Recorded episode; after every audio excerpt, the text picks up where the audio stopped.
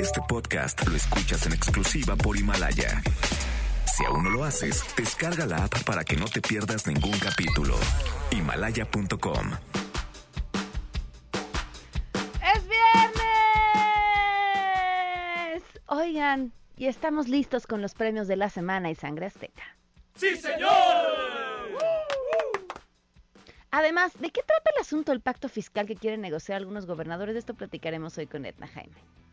Generar un plan para que una vez que pase todo esto, la reactivación económica se dé de facto, bien planeada, en la región noreste.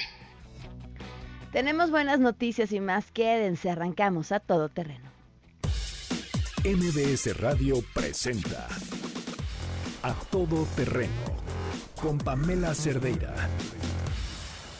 En este país hay tragedias, cosas misteriosas y a la vez belleza en los lugares menos imaginados. Así que empecemos por ese espacio en el que el misterio y la tragedia se unen. El decreto publicado ayer en el que se establecieron las nuevas medidas de austeridad. Se reducirá el salario de los altos funcionarios públicos hasta el 25%. Ahí les van algunos detalles. El decreto dice así, de forma voluntaria, se reducirá el salario de los altos funcionarios públicos hasta en un 25% de manera progresiva. De la misma forma, los altos funcionarios públicos no tendrán aguinaldos ni ninguna otra prestación de fin de año. Ojo, el concepto de alto funcionario aplica desde subdirector hasta el presidente. Pero si es voluntario, entonces ¿para qué lo pones en un decreto? O lo anuncias como una medida. Además, una subdirección gana desde 31 mil pesos al mes. A eso hay que restarle impuestos, aguinaldo, seguro de separación, o sea, la liquidación, seguro de gastos médicos, que ya se los quitaron, y por supuesto el regalo que les hizo esta administración, que si deciden no trabajar ahí o los corren, no podrán trabajar por 10 años la iniciativa privada. El decreto establece también en qué cosas no se va a dejar de gastar. Y aquí encontramos dos verdaderas joyas más allá de dos bocas o el aeropuerto, como la construcción de las 100 universidades que no existen o convertir Texcoco en un parque ecológico. También se cancelan 10 subsecretarías, pero se garantiza el empleo con el mismo rango y los mismos ingresos a quienes dejen dichos cargos. Entonces, ¿para qué las cancelan? Y como si fuera reto de Facebook, tipo de los de Tengo tres patos que vieron a cuatro changos que llevaban dos bananas, el documento incluye el problema matemático y dice así. Se otorgarán 3 millones de créditos a personas y a pequeñas empresas familiares y se crearán 2 millones de empleos, lo cual hará posible proteger a 25 millones de familias mexicanas. Ya hice las cuentas, las súper optimistas, y si asumimos que cada pequeña empresa familiar tiene cinco empleados y a cada uno de esos empleados le pagamos cinco mil pesos, porque es para lo que alcanzaría el crédito, tendríamos 15 millones de familias que recibirían un mes de sueldo. Más los dos millones de empleos que no explica cómo se van a crear, tenemos un optimista número de 17 millones de familias eh, felices y los otros 7 millones para llegar a 25 y si somos realistas, habría que restarle a este número feliz los empleos que ya se perdieron en marzo y los que se perderán en abril y otra vez las cuentas no salen. Mientras esas son las medidas que el gobierno federal está aplicando ante la emergencia, tenemos a los vecinos de Lomas de San Roque en Jalapa, que así es como animan a sus vecinos a quedarse en casa. ¿Qué tenor en el balcón o resistiré con artistas? Por favor, que suene el sonidero. Para bailar, hacer bailar a la raza de Loma de San Roque. La invitación está para que usted se siga quedando en casa y el coronavirus no la va a pellizcar en Loma de San Roque. ¡Sí, señor! Así que, señoras y señores, suéltame algo para bailar.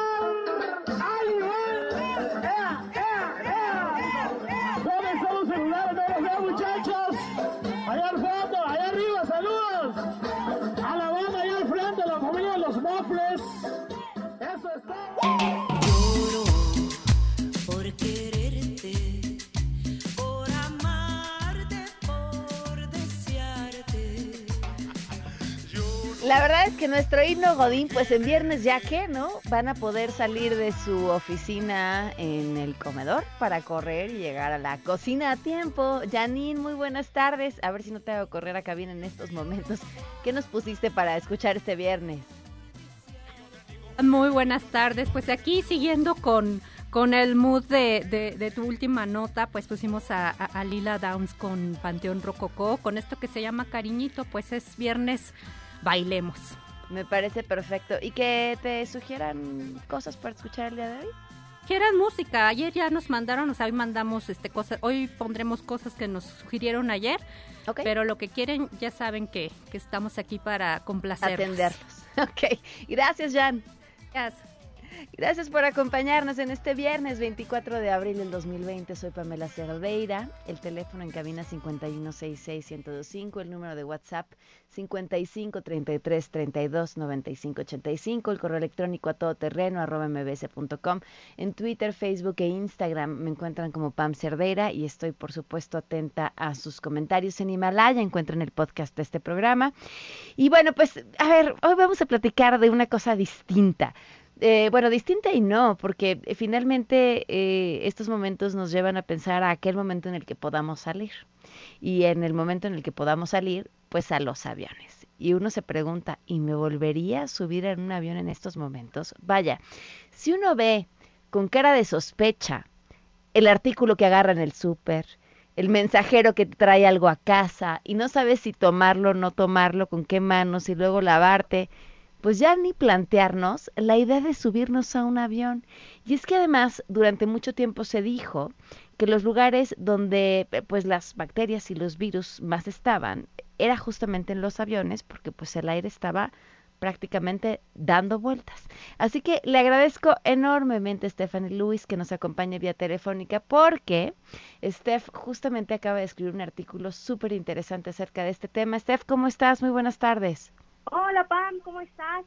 Es Bien, viernes. contenta de escucharte. A ver, cuéntanos, ¿son o no lugares seguros ante los virus y las bacterias? Eh, bueno, un spoiler es que sí, sí son seguros. Pero ok, gracias, Steph, que estés muy bien. cuídense, bye. Bye. Este, no, no, no, la verdad es que sí, sí son seguros. Fíjate, hace cinco años TravelMat, eh, una plataforma de viajes, envió a un microbiólogo a tomar muestras a cinco aeropuertos y cuatro aviones comerciales. Y en ese entonces, pues los, los, los resultados que arrojaron fue que o sea, la, la parte más sucia es la mesita de servicio, donde ponemos nuestra comida a la hora de pues, tomar los alimentos en el avión. Donde yo me duermo porque no me gusta, porque no me acomodo de otra forma. Exacto, bueno, pues ahí hay 14 mil unidades de gérmenes, bueno, lo que encontraron en, en aquel entonces, ¿no? O sea, podría Y- poner mi cabecita en la taza del WC y habría menos bacterias y bichos. y Irónicamente, en el botón del inodoro del avión únicamente encontraron 1.700 unidades de gérmenes, gérmenes. Ok. o sea, muchísimo menos que en la mesita de servicio. Pero Bueno, ya nos dirá un biólogo que seguramente habrá que ver qué tipo de- pues, esto fue lo que encontraron, pero la verdad es que sí han hecho cosas pues para mejorar el, el ambiente y la limpieza de los aviones. Eh, según con datos de la Asociación Internacional de Transporte Aéreo, la IATA, todos los aviones comerciales llevan a bordo un sistema de filtración de nivel quirúrgico, se llama EPA, por sus siglas en inglés. Y bueno, pues el tamaño del avión no importa, estos filtros van en la parte inferior de la aeronave, en donde van los equipajes, y pues y son sustituidos por pues todos los ingenieros de las aerolíneas una vez que cumplen cierto número de horas de vuelo. Entonces, pues e- eso da, da más confianza. Estos filtros son quirúrgicos, es, el mismo nivel de aire que encuentras en un hospital, por ejemplo. Híjole, Steph, yo creo que ahora vamos a cambiar muchos nuestras formas de viajar, ¿no? O sea, de entrada creo que vamos a viajar con un gel antibacterial, ¿sí o sí? Totalmente, y con toallitas y, y bueno, y sobre todo, pues yo creo que es im- importante mantener un nuevo estilo de, de viaje, ¿no? Por ejemplo, pues ir bañado, ir a eh, lavarte las manos constantemente, ese tipo de acciones que estamos tomando ahorita, pues llevarlas a nuestro día a día una vez que esto pase, ¿no? Claro. Oye, esto que dices del baño, a mí me pasa, no, no importa el, el- el tipo de vuelo que haya tomado, regresar de un aeropuerto y lo primero que necesito es bañarme, siento que huelo avión, que, eh, pues no sé, es un, no sé si es del tiempo que está sentada en el lugar encerrado, independientemente de la calidad del aire o no, hay, hay un algo, ¿no? Que todo el, lo que te deja todo el trayecto. Totalmente, y de hecho, por ejemplo, todo el aire que yo, yo tenía esa duda, ¿no? Todo nació por duda de dónde sale el aire que, que respiras en un avión. Si cuando se presuriza, pues en teoría ya no entra aire, ¿no? Y bueno, pues resulta que por el sistema neumático del avión, todo el aire que, que entra es por las turbinas, el sistema lo filtra y el, varían los porcentajes dependiendo del modelo del avión, pero más o menos el 48-52% es aire que entra por turbina y el otro restante es recirculado. Pero todo el, todo el aire del avión se filtra cada tres minutos por estos filtros que les acabo de platicar, lo sepa. Eh, entonces, por eso es muy seco, inclusive por eso te puede arder la nariz o puedes sentir resequedad en la garganta, pero es por el tipo de aire y por cómo se filtra. Nos escribe Lulú Serrano y dice, deja el avión, los cruceros. Eh, fíjate que yo creo que es de los lugares donde las políticas de higiene siempre han sido súper estrictas porque tienen clarísimo que una infección estomacal en uno de, de los pasajeros pues puede prácticamente llevarse a todos los que están ahí. Sí, totalmente. De hecho, en esta investigación consultamos a, a un especialista en otorrinolaringología Y pues sí nos confirmó que pueden se pueden desarrollar diferentes enfermedades a través de algún virus o bacteria adquirido durante un vuelo o un viaje, un destino. Basta con ir a un baño sucio o comerte algo mal preparado. La verdad es que siempre en un viaje estás expuesto a esto. Una infección respiratoria, estomacal, de todo tipo. Bueno, pues por si tienen dudas para que podamos empezar a soñar con aquel momento en el que podamos salir, sigan a, a Steph, arroba la Lewis en, en Twitter. Muy bien, muchas gracias.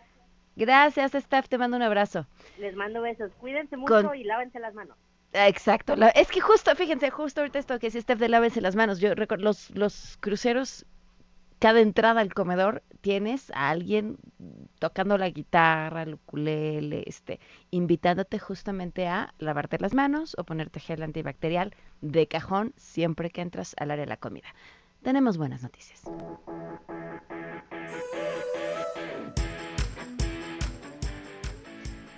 René Cruz, compártenos las buenas noticias, te escuchamos, muy buenas tardes. Hola Pamela, amigos del auditorio, muy buenas tardes. Eh, para informarles que con el fin de evitar la desaparición de especies polinizadoras como las abejas y las mariposas, la Secretaría del Medio Ambiente y Recursos Naturales y la Secretaría de Educación, Ciencia, Tecnología e Innovación de la Ciudad de México, pues anunciaron la creación de jardines especiales para la conservación de estos insectos. Y es que la deforestación, Pamela, el uso indiscriminado de plaguicidas en agricultura industrial, el cambio climático propiciaron que en América Latina las poblaciones de abejas y mariposas disminuyeran en un 30%. Eh, Coral Rojas, quien es responsable del área de agroecología de la Semarnat, explicó que al menos 20.000 especies como las abejas, eh, las abejas silvestres, los abejorros, las avispas, mariposas, moscas, escarabajos, colibríes y murciélagos contribuyen eh, con la polinización. Precisó que el 70% de los cultivos y el 80% de las plantas silvestres dependen de los servicios ecosistémicos que aportan para la producción de frutos y semillas como frijol, haba, chícharo, melón, sandía, calabaza, pepino, entre otros productos. Algunos cultivos, señala la especialista, como la fresa, pueden fructificar sin la polinización, pero el sabor de estos es muy deficiente. Eh, Pamela, el primer jardín especial para conservar a los polinizadores se ubicará en una superficie de media hectárea en los viveros de Coyoacán, aquí en la Ciudad de México. Este espacio contará con plantas melíferas y productoras de polen que aportarán alimento a lo largo del año para los polinizadores identificados en esa zona.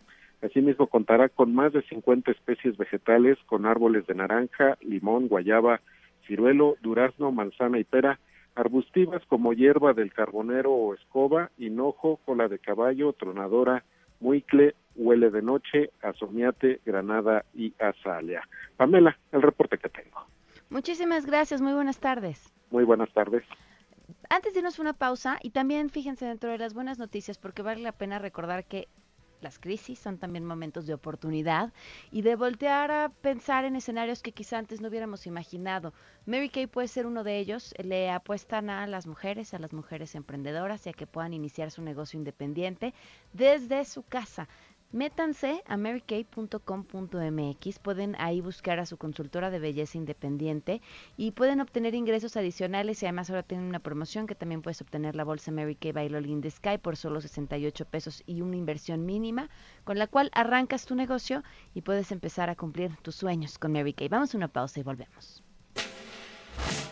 Regresamos a todo terreno. A todo terreno con Pamela Cerdeira. Continuamos.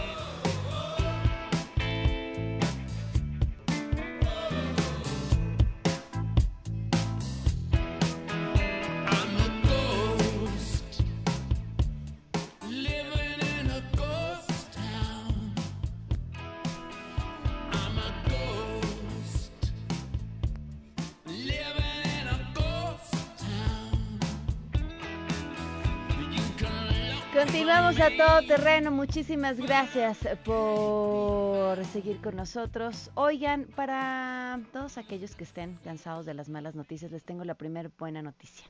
Y es que ahora Suzuki tiene tasas de intereses las más bajas del mercado para que estrenen cualquiera de sus autos o camionetas. Así es, se los llevan tan solo dando el 15% de enganche y lo mejor es que se despreocupan tres años del mantenimiento porque es completamente gratis. Y si compran un Suzuki Ignis GLX 2020, les dan el servicio de tranquilidad extendida gratis, además de todo lo que acabo de mencionar. De hecho, algunas marcas de autos están tratando de convertirle este ofertón, dando tres meses de plazo para pagar, pero no, no hay promoción tan buena como la de Suzuki. Pueden conocer las bases entrando a suzuki.com.mx, diagonal autos, y puede que no salgamos de casa, pero acabando esta cuarentena, seguramente saldremos estrenando un Suzuki. Bueno, continuamos a todo terreno. Le agradezco enormemente a Edna Jaime de México Evalúa que nos acompañe vía telefónica. Edna, ¿cómo estás? Muy buenas tardes. Muy bien, Pamela. Este, me da mucho gusto saludarte. Gracias por la oportunidad de, de conversar contigo y con tu público. Pues uno de los eh, temas que ha estado sobre la mesa es el papel de, de los estados y, creo que además eh, dando también una luz, eh, quizá un poco de, esperanza a un país que deje de voltear hacia el centro y ver qué se puede trabajar de manera independiente y de manera local, pero también mucho que hablar sobre esto, Edna. Sin duda, Pamela, yo creo que eh, pues la respuesta del gobierno federal se está quedando muy corta frente al tam tamaño de los retos que tenemos enfrente de nosotros por un lado la crisis sanitaria, pero también la crisis económica que se va a derivar de la primera. Entonces, eh, pues el presidente sigue muy aferrado a, a, a, pues a, las ideas que nos planteó desde campaña en su programa de gobierno, nada más que la realidad nos cambió radicalmente. Uh -huh. y, y, entonces eh, creo que eh, estamos viendo que surgen iniciativas desde lo local eh, que deben ser observadas eh, porque son respuestas a estas dos crisis y se están como generando algunos algunos esquemas de colaboración con distintos actores que pueden mitigar, primero que pueden eh, tratar de eh, dar atención a la crisis sanitaria de una de la mejor manera posible y por otro lado, pues qué instrumentos tienen los gobiernos estatales y los gobiernos locales para poder paliar los costos de la crisis económica. Eh, entonces, eh, pues creo que es muy relevante empezar a observar estas iniciativas. No todo se decide y se hace desde el centro, desde el gobierno federal. No todo lo que hace el gobierno federal es adecuado para las circunstancias. Entonces, creo que debemos dar la bienvenida a otros esquemas, a otras iniciativas, a otros modelos de gobernanza que, que incorporen no solamente al aparato público, sino, sino también al sec sector privado, a la sociedad civil.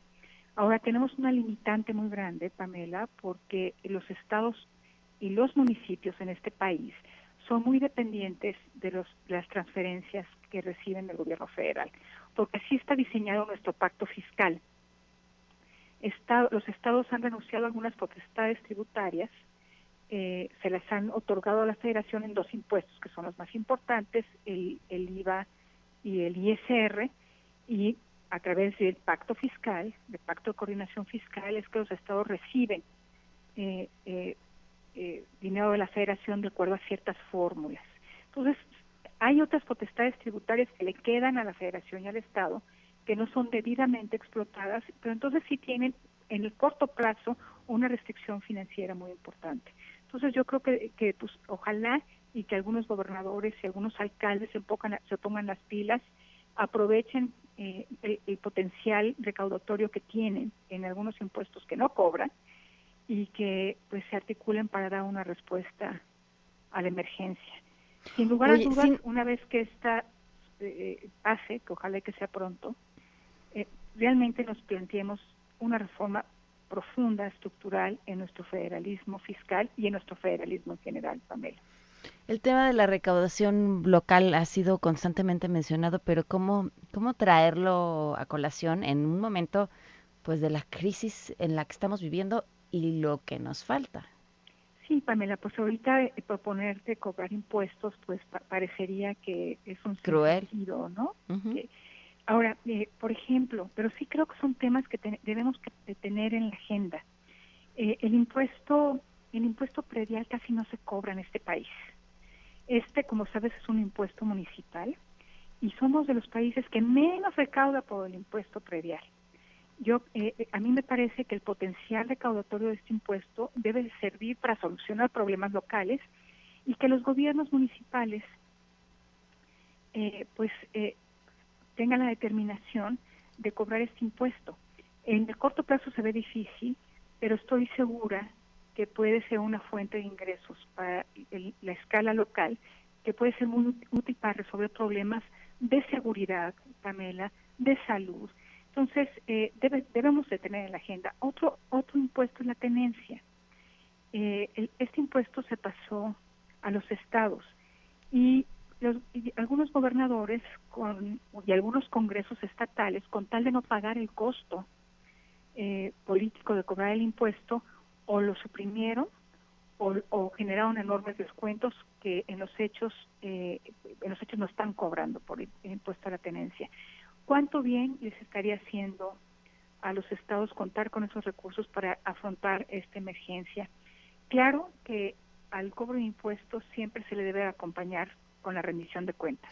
Justo, justo era lo que estaba pensando, porque mientras hablabas este de la tenencia, que me parece un gran ejemplo, eh, pensaba, híjole, eh, convencer a la ciudadanía de que pagar más impuestos nos conviene, pues tiene que venir de la mano de gobiernos eficientes y eso hoy rara vez hemos visto nuestros impuestos reflejados en mejores servicios. Así es, Pamela. Mira, decirte que en temas salud, por ejemplo, el año pasado siempre hemos tenido una subinversión en salud. Somos de los países que menos gastan en salud.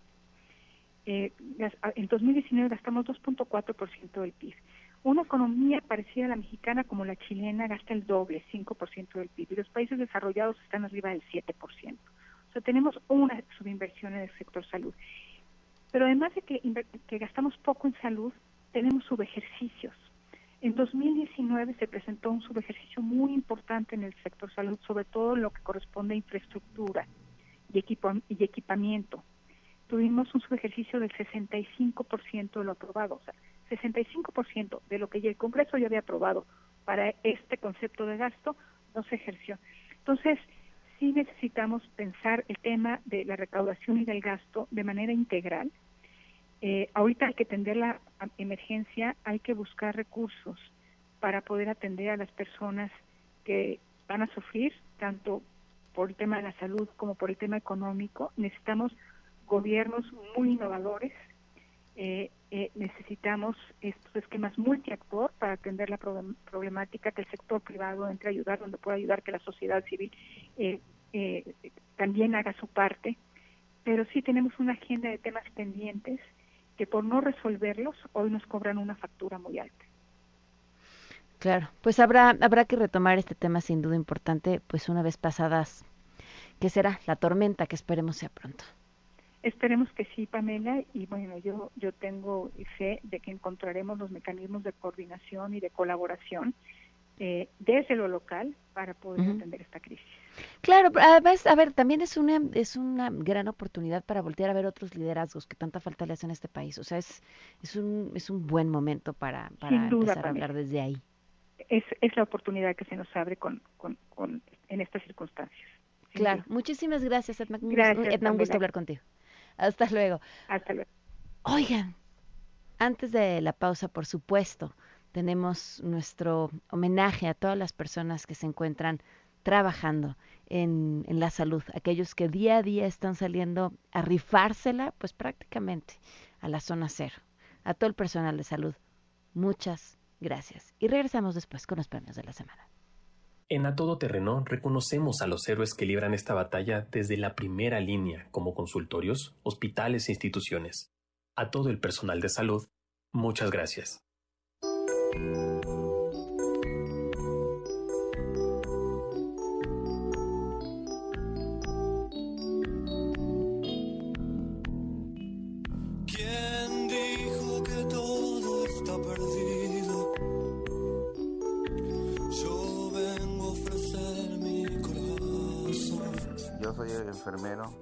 Vázquez, trabajo en el Hospital General T1 de aquí de la ciudad de Mérida, Yucatán. Sí, de verdad es muy complicado estar trabajando en un área al cual nosotros le tenemos como sobrenombre el covitario, que es donde están ingresados todos los pacientes del COVID-19. No es nada fácil, es algo muy desgastante para el personal de salud y también es muy angustiante para todos los pacientes que están ingresados ahí. Yo creo que una de las situaciones más difíciles que el personal de salud está pasando actualmente es el cansancio tanto físico como mental y emocional, puesto todos estamos preocupados por nuestras familias. Tengo compañeros y compañeras que ya han dejado a todos sus hijos, inclusive a sus familias, se han ido a vivir a otros lugares, no han permitido estar cerca de sus hijos. Un servidor ya se preparó para esto, ya estoy listo para dejar a mi familia. No es fácil para mí, tengo una hija de dos años, de cuatro y de nueve,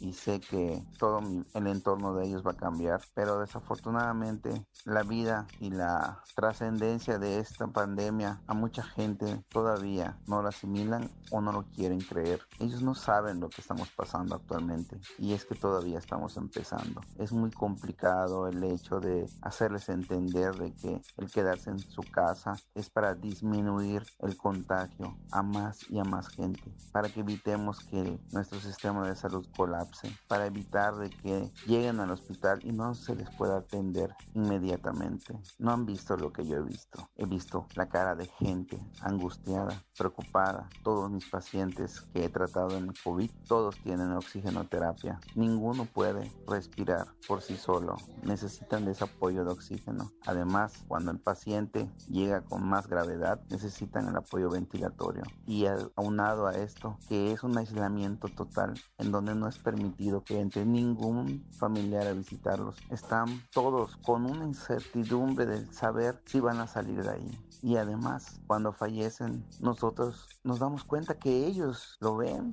y se angustian más. Sin embargo, como le he comentado a todos mis compañeros que somos parte de un equipo, que la empatía debe ser al mil por ciento con ellos. Hacerles sentir que estamos para ayudarlos, platicar con ellos, darnos ese tiempo de, de platicar con ellos, de apoyarlos psicológicamente también.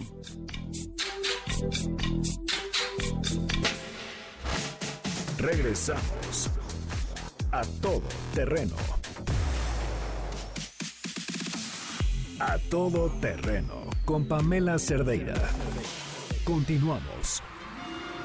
Ladies and gentlemen, señoras y señores, ha llegado el momento de presentar con orgullo el galardón a lo más selecto de la semana. Los premios de la semana en A Todo Terreno. Bienvenidos, Sangre está con nosotros, chicos. Oigan, tenemos un montón de premios y los que se nos fueron, dos, pues prácticamente calientitos, así como pan. A ver si nos da tiempo por lo menos de escuchar los audios después.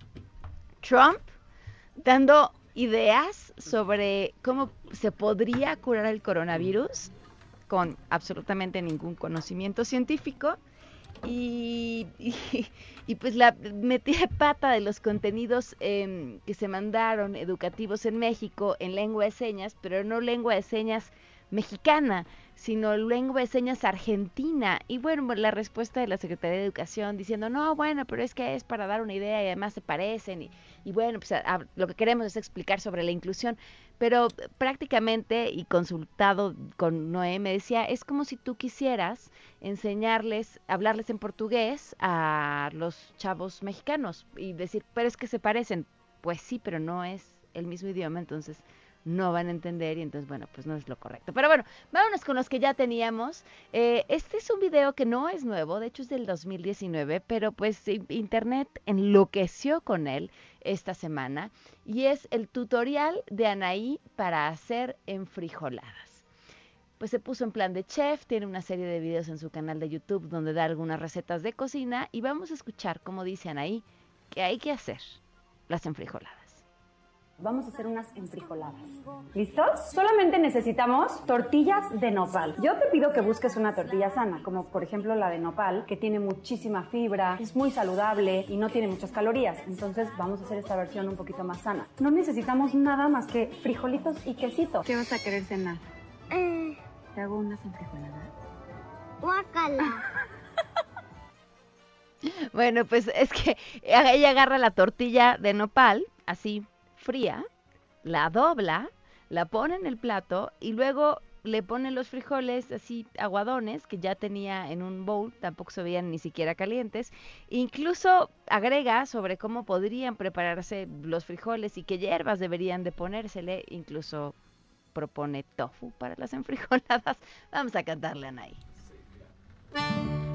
Hoy un recetón les voy a dar, mis ricas enfrijoladas, hoy sí que las deben de probar. Ponle tortillita de nopal, le caerá bien a tu panza, agrega frijolitos, queso y ya. Con frijoles refrito, también tofu le puedes agregar. Soy crema pollito, síganme pa' más recetas. Qué bonito, sangre azteca. señor. Oigan, yo sí sufrí, pero he de confesar que yo he cometido, ahora no, en, la cuarentena me estoy volviendo en una experta en la cocina, pero, pero sí llegué a cometer cosas así como las de Anaí. No tanto, o no tan graves, pero cercanas. ¿Ustedes no? Yo vi por ahí. ¿Qué viste por ahí? Un panque de plátano. Ah, ese estaba espectacular. Sí, lo vi, muy rico. Un panqué de plátano con miel. Ajá. No, no, no, no, no sabes a lo que olía la casa. Qué rico. Chicos, Qué rico. cuando acabe esta cuarentena, yo les voy a llevar a cabina panqué de plátano y roles de canela. Mándalos por paquetería. ¡Bravo! Ay, qué rico, por paquetería. Ok, va, va, va, va, va, lo prometo. mandamos el. Uber. Me, me pondré a hacer este panqués de plátano para enviar. Bueno, vámonos a nuestra siguiente nominación. Vamos hasta Indonesia, donde las cosas se pusieron ya serias para los que rompan la cuarentena. Y es que si ustedes están hartos de estar en casa viendo Netflix o haciendo el quehacer y viven en Indonesia, pueden optar por salir a la calle y ser castigados. Y los van a castigar encerrándolos en una casa embrujada. No, no es broma. Esta medida fue propuesta por la jefa de la división administrativa de Sragen, la isla de Java. Este, suena albur. La idea es que si hay una casa vacía o una casa embrujada en un pueblo, pues hay que aislar ahí a los infractores y la medida surgió tras notar que las personas de ahí pues se pasaron por el arco del triunfo las medidas de aislamiento para hacer frente al coronavirus. Cinco personas ya fueron castigadas siendo encerradas dentro de estas cuatro paredes hechizadas. Uno de estas personas declaró no haber visto ningún fantasma, pero bueno, pues ya veremos qué ocurre después y si la medida funciona mientras vamos a cantar. Si en la calle estás, fuera de tu hogar, te van a cerrar con fantasmas. Si le temes tú al suspenso y terror, te llevan a una casa embrujada. ¡Uh!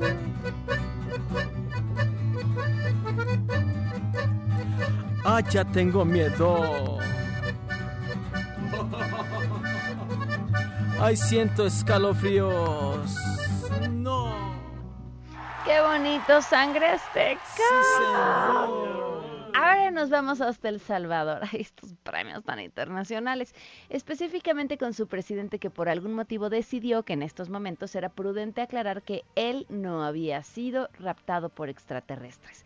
Todo empezó porque este mandatario y estrella de Twitter, eh, Nayib Bukele, fue criticado por pues eh, no estar presente en la batalla contra el coronavirus y creó el rumor eh, de que se creó el rumor de que había salido de su país. Una hora, bueno, los, él escribió entonces en Twitter los rumores de mi rapto por parte de extraterrestres son totalmente infundados y publicó en su cuenta de Twitter esto junto con una foto en la que aparece sentado en su despacho. Una hora después cambió la foto de perfil por un fotomontaje en el que aparece sobre una nave espacial.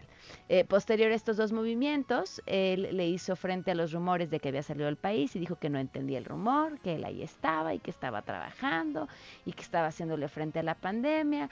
Lo curioso es que en el mundo, mientras de verdad el mundo está enfrentando una emergencia que nunca nos hubiéramos imaginado, distintos países tienen presidentes que lo único que están haciendo es un espectáculo para entretener. Vamos a cantarle Sangre Azteca.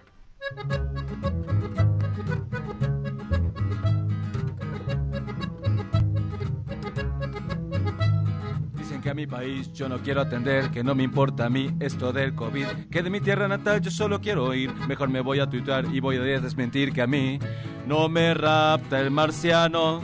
Oh, oh, mi- mira aquí estoy bien sentado. Están bien chidas mis fotos en tweet. Que quede claro, yo me quedo aquí. Yo me quedo aquí. Yo me quedo aquí.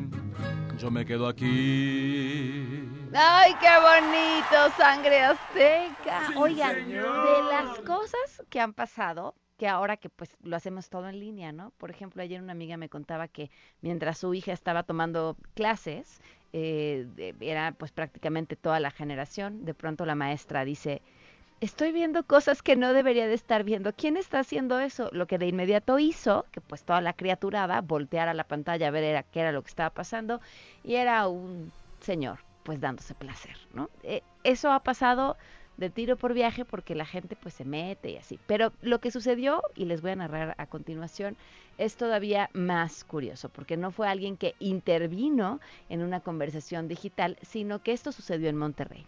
Y como parte de las medidas de sana distancia, pues este padre se encontraba ofreciendo misa a través de un streaming en Facebook. Y todo ocurría con normalidad cuando de repente un tipo entra al templo e intenta extorsionar, extorsionarlo, haciéndose pasar por un miembro de los Zetas. Mire, amigo, lo están viendo aquí más de mil personas, así que le pedimos de favor que salga de la iglesia, porque en este momento, eh, pues más de 100 personas van a estar llamando a la policía. Fue lo que le dijo el padre a este hombre que se vio pues rebasado en el momento y decidió salir del recinto. Así que fíjense qué interesante. Los delincuentes no tienen temor de Dios, evidentemente porque entró a la iglesia. Tampoco tienen temor de Andrés Manuel López Obrador porque no le están haciendo caso que se porten bien, pero sí tienen temor de las personas en Facebook que lo puedan acusar. Vamos a cantarle. Voy a contarles un Facebook Live muy mentado. Es de una misa transmitida en Nuevo León. Valiente historia del padre que extorsionaron. Que se aguantó hasta que la misa terminó.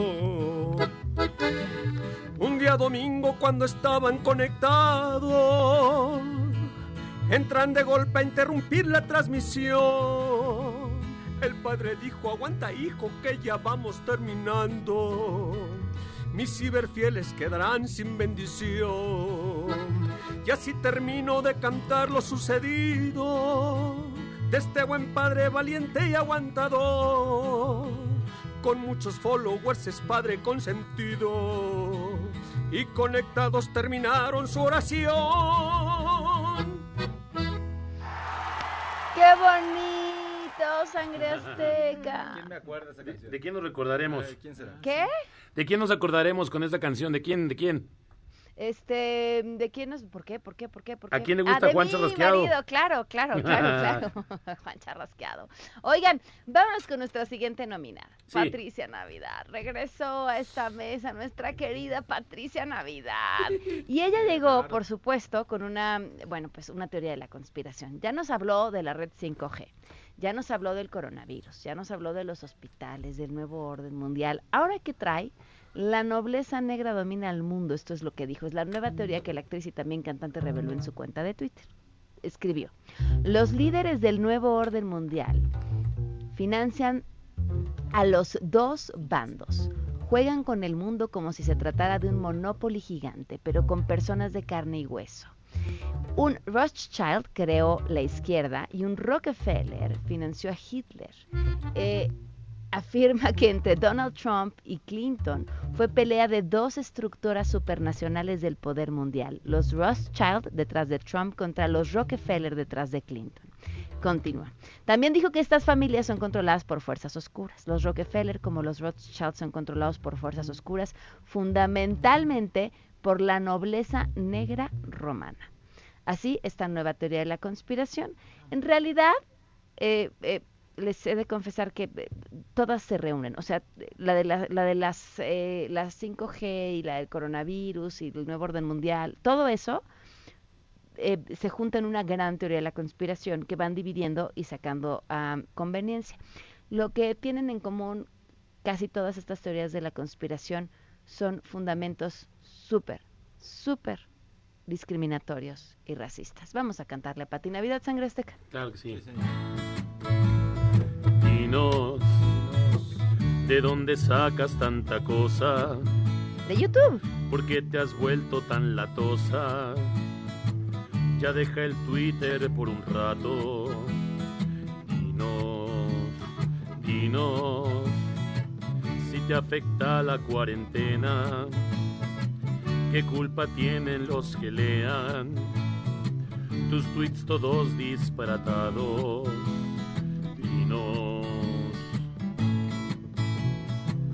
dinos pa' ti cómo le haces para sacar tanta cosa por ahí. Me cae que ni Jaime Maussan te ganará. Quítenle los datos, por favor. ¡Qué bonito, Sangre Azteca! Ah, George. Oigan, ¿Qué pasó? Vámonos con eh, la siguiente y última nominación. Nos A ver vamos con esta mujer en Estados Unidos eh, que retomó pues ideas de Pixar para protegerse en contra del coronavirus. Esta mujer de Carolina del Norte decidió usar nada más y nada menos que el casco de Buzz Lightyear para ir al supermercado y evitar contagiarse de coronavirus. Esta historia se hizo viral una vez que llegó a- al internet, por supuesto, al ser grabado por ella misma y subido a su cuenta de Facebook. Kelly, la protagonista de esta historia, declaró pues que no tenía muchas opciones. Era ponerse eso, usar la máscara de Chewbacca o una bolsa de plástico. Por lo que, pues sí, coincidimos con ella. La, ver- la verdad es que, pues, pues sí, está mejor el casco. ¿Están de acuerdo? A ver, ¿ustedes qué se hubieran puesto? A ver, rápido, piensen rápido. ¿Qué tienen en casa si no fuera una mascarilla la- la del usarían para dorado. protegerse? ¿Qué? Escorpión dorado. La del escorpión dorado. Sí. Bien, no creo que te proteja. Peluche en el estuche y no me hace nada. Vamos a cantarle. Claro que sí. Por el super andaré con mi casco de Boss Yogur Like. No es Boss Yogur Like, es Boss Lightyear. Me da más seguridad que cualquier cubrebocas. Y hoy por fin podré salir a pesar de que haya COVID. Eso es un juguete, no te puede cuidar. No lo usaré nunca más. Ay, Sangre Azteca, los quiero, que los sigan en sus redes sociales. Tienen conciertos espontáneos, son Sí. una maravilla. Muchas gracias. Muchísimas gracias, Sangre Azteca. A ti, gracias, Pam. Contacta ya. Contrata ya. Un saludo también queremos mandar porque ahorita estamos cobrando saludos. para la señora Chelita, claro que sí, un saludo de parte de todos San Azteca. Y para Marlina, con mucho cariño. Gracias, Pam, nos vemos. Gracias, Sangre Azteca. Vamos a una pausa y regresamos.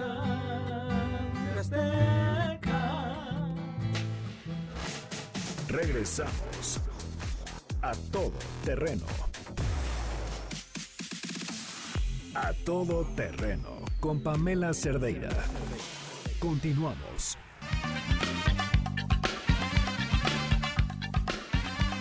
Continuamos a todo terreno.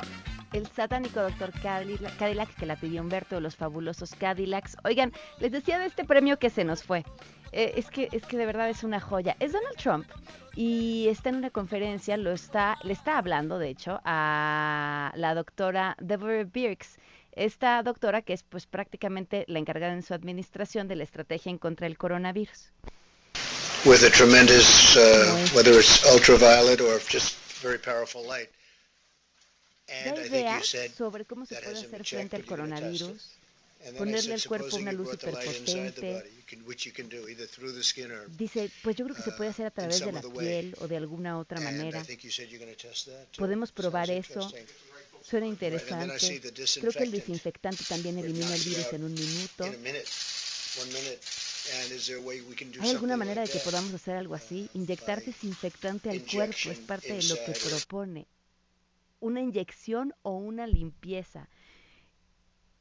Este tipo no tiene límites. Eh, el país ha publicado el rostro de la doctora mientras está escuchando a Donald Trump hacerle sugerencias médicas de cómo hacerle frente al coronavirus. Ay, sí, vámonos con las buenas. Ya, me despido, Janine. Gracias por habernos acompañado en A Todo Terreno. MBS 102.5, contigo en casa, tiene para ti buenas noticias.